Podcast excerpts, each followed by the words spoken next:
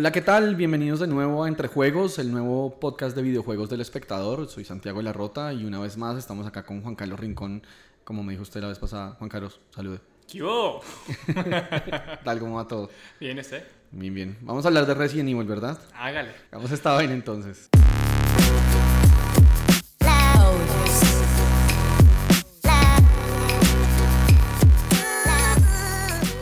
Bueno, Santiago, ya por fin le puedo hablar de Resident Evil 7 junto con mi primo Rubén Barbosa, con quien hacemos reseñas para el espectador. Terminamos el juego. Esta semana salió en el impreso eh, una reseña. o- Ajá. Y también en la web, la pueden encontrar todavía ahí. ¿Cómo es que se llama? eh, Resident Evil 7 Terror del Bueno, si la quieren buscar. Pero pues aquí también le vamos a dar un pequeño resumen. Adelante. Y es que lo más fascinante de Resident Evil 7 es que juega con uno. Eh, le va enseñando poquito a poquito cuándo tiene que tener cuidado, cuándo tiene que tenerle miedo a la oscuridad, cuándo salen los enemigos. Y de repente se le apaga a usted la linterna y empieza a escuchar los sonidos de la casa que además tiene vida propia y Ajá. es terrorífica. Y es una sensación que es difícil de describir, Es pero... Un personaje más, pues. Exacto, es un personaje más. Y el corazón se, se, se acelera porque uno sabe que cuando prendan la luz va a ver a alguien ahí. Claramente. Y, y dele con el corta uñas o con lo que pueda. Exacto. Y de repente se prende la luz y nada. No hay nadie.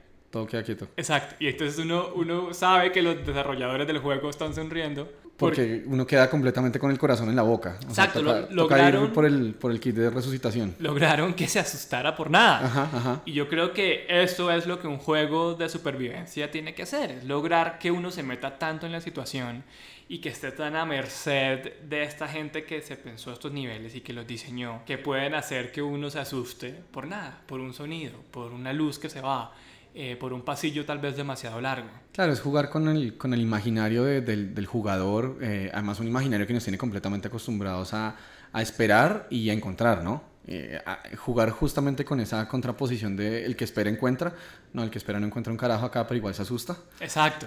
Y, y, por ejemplo eso pasa mucho en los juegos de disparos, ¿no? Porque es como uno ya sabe que si le empiezan a colocar lugares para cubrirse, entonces, ah, es que aquí de pronto viene una emboscada o aquí va a tener que dar bala, etcétera. Mientras que Resident Evil es más también de los momentos silenciosos, es de usted tiene que escaparse de esta mansión, de Claro. esta propiedad que además está infestada de monstruos, que además está infestada de una familia que lo secuestró Ajá. y que para aparentemente secuestró a su esposa, porque eso es lo otro. El juego arranca con que a usted le llega una carta De una de la- de- el, el- el personaje del juego, la esposa supuestamente estaba muerta, ¿verdad? Supuestamente estaba muerta, pues Amy, ¿es llevaba que se tres llama? años Ajá. desaparecida. No, la esposa se llama Mia Eh, perdón, mía. Ay, Sí, Amy. el personaje se llama Dislexia, lo siento. y le llega la carta como ven y ven a buscarme. Ahora, vale decir, o sea, esto no es original, esto es la historia de no sé cuántos juegos de miedo, incluso Películas, novelas, todo, sí. Exacto, o sea, en cuanto a historia no es que sea, no se están reinventando la rueda, Ajá. pero la historia es lo suficientemente interesante como para que uno diga, estoy fascinado, quiero saber más. Ajá. Y uno llega a buscar a la esposa a esta propiedad gigantesca y de repente una familia de gente muy perturbada lo secuestra y ya el resto del juego es escaparse. En ese sentido la historia, si bien no es la gran cosa, como ya dijimos, es suficiente para darle excusas a uno para jugar.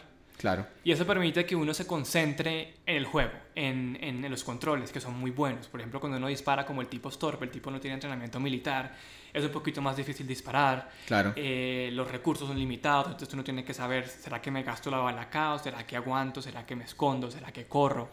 Por ejemplo, yo le- le- leí en las reseñas también que, que el, el- el personaje, por ejemplo, cuando corre y cuando va a toda marcha, no es, pues, no es un soldado entrenado, entonces va a un paso pues, de hombre sedentario que probablemente trabaja en una oficina. Exacto, es- entonces eso, todo eso ayuda a que uno no sienta la tensión, uno sienta la presión de que esta gente lo está persiguiendo. Además el problema es que cuando aparecen estos monstruos uno les dispara y parecen esponjas, se tragan todas las balas. Entonces es más frustrante porque no solo es que los recursos son limitados, sino que yo sé que para matar a esta cosa que viene aquí a comerme, Ajá, mm, me voy a gastar casi que todo lo que tengo. ajá. Entonces eso es fascinante. Sí, lo siguiente es matarlo a madrazos. Exacto. Entonces en ese sentido es un juego que vuelve a las raíces Ajá. ¿Por qué? Porque los últimos dos juegos, Resident Evil 5 y Resident Evil 6, Sí. que tuvieron más o menos éxito, aunque el 6 fue un fracaso en ventas, Ajá. para las expectativas de Capcom, digamos, era un juego más de disparos, es de siga acá y vamos a mm, dispararle a Claro, toda el esta clásico gente. shooter, sí, de, a- a- ábrase, ábrase camino a balas, a los Rambo. Mientras que Resident Evil 7 vuelve a las raíces de supervivencia, de horror, de guarde sus recursos. Y yo creo que eso nos permite hablar un poquito de las películas, ¿no? Pues es que las películas son, son hijas directas, eh, pero no por eso son hijas legítimas, son como hijas bastardas, si podríamos decirlo de esa forma. Eh, son seis películas, la última se estrenó el año pasado, eh, las seis películas protagonizadas por Mila Jovovich y claramente este episodio es solamente una oportunidad para hablar de Mila Jovovich, pero pues también de videojuegos. Es momento de que les contemos de que esto no se llama entre juegos, sino Mila Jovovich fans. Más o menos.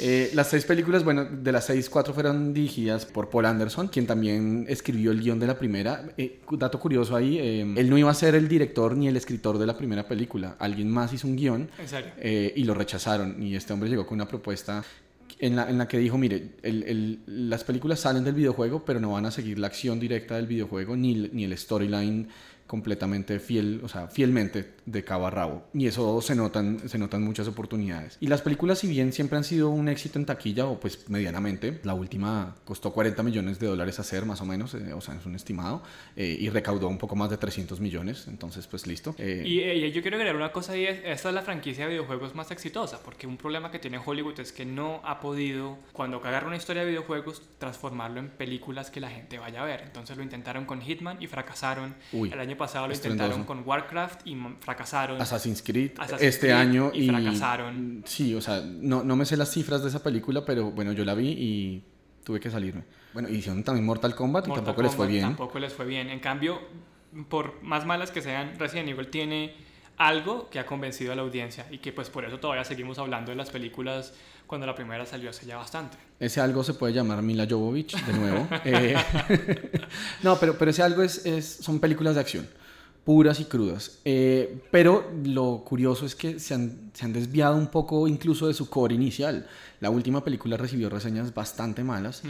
eh, incluso en sitios de videojuegos donde, donde probablemente el producto sea mucho más apreciado pues por ser un hijo de un videojuego, eh, recibió reseñas durísimas. Había, había reseñadores y había críticos que incluso decían que la edición es tan rápida que puede causar epilepsia. Listo, y, es un muy mal comentario, es, es un comentario que va o sea, lo que le dice de fondo es que la película es pata y puño y bala, eh, no hay desarrollo de personaje, pues Mila Jovovich es una buena actriz, tiene un, tiene un reparto que es medianamente decente o bastante bueno incluso, pues, o sea, ¿quién soy yo para juzgar? Pero no hay desarrollo de personaje, eh, justamente los elementos de intriga, de horror, no están presentes en las películas, o sea, esta mujer trata de salvar al mundo a pata, puño y bala y es como, es como un Rambo mucho más bonito y sin la boca torcida, eh, pero, pero pues la, esencia es un poco lo mismo. Y eso me parece muy curioso que, que, haya esa contraposición con, con, los videojuegos, entre otras porque mire que Resident Evil 1, por ejemplo, yo jugué el 1, eh, el clásico. El clásico en Play 2 y a mí me mataba el susto. Ahora, eh, full disclosure acá, hay una confesión completa, yo me asusto con mi propia sombra. Sí. Listo, yo no veo películas de terror porque no puedo, soy hiper sugestivo, tengo una mente blanda, diría mi psiquiatra. Eh, es mentira, no tengo psiquiatra, pero también podemos contactar uno por acá. Sí, nos están escuchando, guiño, guiño. Se necesita ampliamente. Pero vea, digamos, en su defensa, Resident Evil 1 sí daba mucho miedo a mí me aterrorizaba. Y, y, porque además conservaba un poco los elementos que, que, vinieron después a aparecer en el 7, que no están en las películas tan, tan de frente, eh, son elementos que están mucho más latentes y acá incluso en algunas entregas como la última son inexistentes y es esto, el desarrollo de suspenso, de terror, de intriga, de manejar los silencios, de manejar las perspectivas en las que usted puede, que puede ver el jugador desde los hombros, desde las manos, eh, la oscuridad en los escenarios. Claro, y es que eso es lo que sabe hacer Resident Evil, o sea, Resident Evil y Capcom saben asustar, saben meterlo a uno en un ambiente que lo atrapa que le lo hace entender uno porque está ahí, uno porque tiene que ir a otro lugar y sabe que en el proceso se va a asustar muchísimo. Si Resident Evil se convierte en un juego más de disparos, pues ahí entra a competir con los reyes, con Call of Duty, con Battlefield, con Halo. Siga ahí contando los innumerables disparadores. En cambio, lo que más me gusta a mí de Resident Evil 7 es que vuelve a la raíz, es que vuelve a decir, yo le voy a contar una historia contenida, que al final, como en todo Resident Evil, se convierte en ciencia ficción grande, sí. pero pues eso es entendible porque también eso tiene su parte divertida. Sí. Se concentran en asustarlo a usted. Y, y eso es, es, muy refrescante porque es que además, Y, y también creo que de- probablemente sea una, una jugada de mercadeo, ¿no? O sea, alguien en Capcom dijo, bueno, o sea, no nos vamos a, a salir a dar bala literalmente contra los que usted acaba de mencionar, contra los pesos pesados del, del FPS. Eh, pero, pero entonces volver justamente a, a la raíz y al desarrollo de historia me parece que es una jugada no solamente acertada, sino también dice algo de fondo, ¿no? O sea, la, la acción pura y cruda no necesariamente es el mejor vehículo para desarrollar una buena historia, que a su vez no necesariamente está carente de acción. Claro, y, y eso estira lo que uno puede hacer con los videojuegos, porque es que los videojuegos como forma de arte, como forma de contar historia, Ajá. precisamente lo que permite es que usted le dé al jugador o ponga al jugador en situaciones que no podría estar, y si usted lo convence de que está encerrado en la mansión y de que tiene que ir en vez de estar simplemente disparando a gente porque pues es divertido dispararle a gente, está logrando una conexión mucho más importante. Yo creo que ahí con esa vuelta al pasado también se están proyectando hacia el futuro. ¿no? Además, logra desarrollar personaje Hmm. y creo que eso, eso de, cara, de cara al futuro, que es justo lo que usted nos va a contar ahorita, es, es muy importante porque en, los, en las nuevas formas de juego, en los nuevos formatos, con nuevas tecnologías, no basta solamente poder reproducir acción y explosiones, sino lo que necesita es una historia que lo, que lo guíe y que, lo, y que sea el vehículo con el cual usted puede meter, meter gameplay, meter modos de juego en, en su producto. Como en todo, para usted entretenerlo con un juego, pues simplemente le pueden dar unas mecánicas y ya-. Pero si quiere que usted sienta algo, que usted entienda, pues usted se conecte, pues tiene que darle una historia, tiene que darle algo que le importe. A mí me tiene que importar lo que estoy viendo, lo que estoy haciendo. De lo contrario, simplemente voy haciendo cosas y no me asusto. O no experimento nada, no tengo una reacción. Y ahí es donde entra la realidad virtual. Ajá. Porque entonces, claro, si Capcom logra asustarlo a uno eh, con un control, con un formato tan Sí, tradicional, En 2D, pues. Imagínese usted lo que puede hacer con un visor que literal lo mete en el juego. Aunque no lo hemos podido jugar y creo que muy poquita gente lo ha podido jugar, toda la gente que ha podido experimentar Resident Evil 7 en realidad virtual dice, esta es la experiencia. Yo, yo he visto videos de personas saltando de la silla. Hmm. Y no personas que tienen una mente blanda y sugestionable como yo, sino pues presumo que son sujetos eh, cerebral y eh, emocionalmente más sanos. eh, y los he visto saltar de la silla. O sea, creo que acá vamos a inaugurar toda una nueva categoría de heridas en urgencias y es eh, heridas por videojuegos. Pero asimismo será muy divertido porque es como... Claro. Es otro nivel de inmersión. Entonces, si no es simplemente... Claro, a uno lo pueden asustar sal- sacándole algo de la nada y ya se asustó. Listo. Pero si ese susto es se más mantiene, elaborado, exacto. exacto. Es más inteligente, se desarrolla, se pega a los personajes, está, está yendo con el ritmo de toda la historia. Imagínese esa experiencia, y ahí ya ahí uno entiende por qué dicen que esto es la evolución del cine, porque ya no es simplemente ir a ver, no sé, El Conjuro o ir a ver una película de miedo, sino es, venga, en verdad, métase, Métase. juegue. Y realidad virtual es el, el vehículo deseado, o sea, es el vehículo soñado para realmente meterlo usted en la película, literalmente, ¿no? Exacto. Y por eso yo creo que Capcom le está apostando a eso y lo tiene...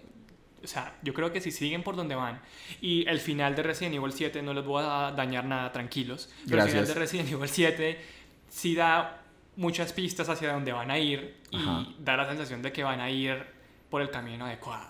Por el camino del bien. Exacto, o más bien del mal, Del pero mal, del sí. mal muy bueno. Del mal a lo bien. Exacto.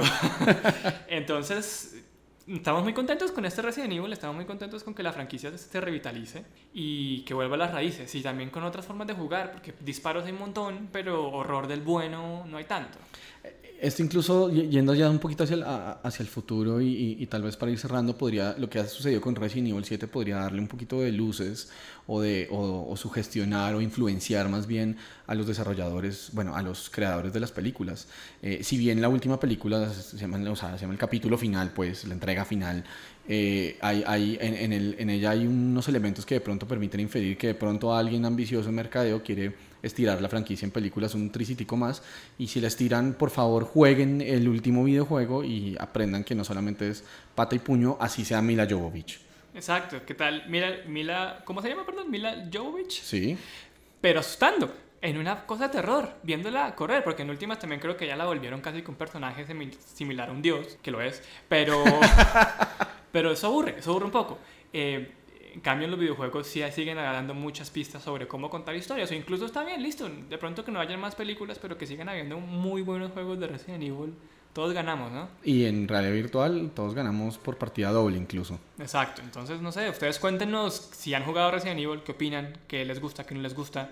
Nos pueden contactar en arroba jcarrincón a mí en Twitter. Y a mí en arroba troskiller. Eh, nos pueden, el podcast está disponible pues obviamente en SoundCloud, lo pueden escuchar por iTunes, está montado también en YouTube, nos pueden contactar también por las redes sociales del espectador, Twitter, Facebook.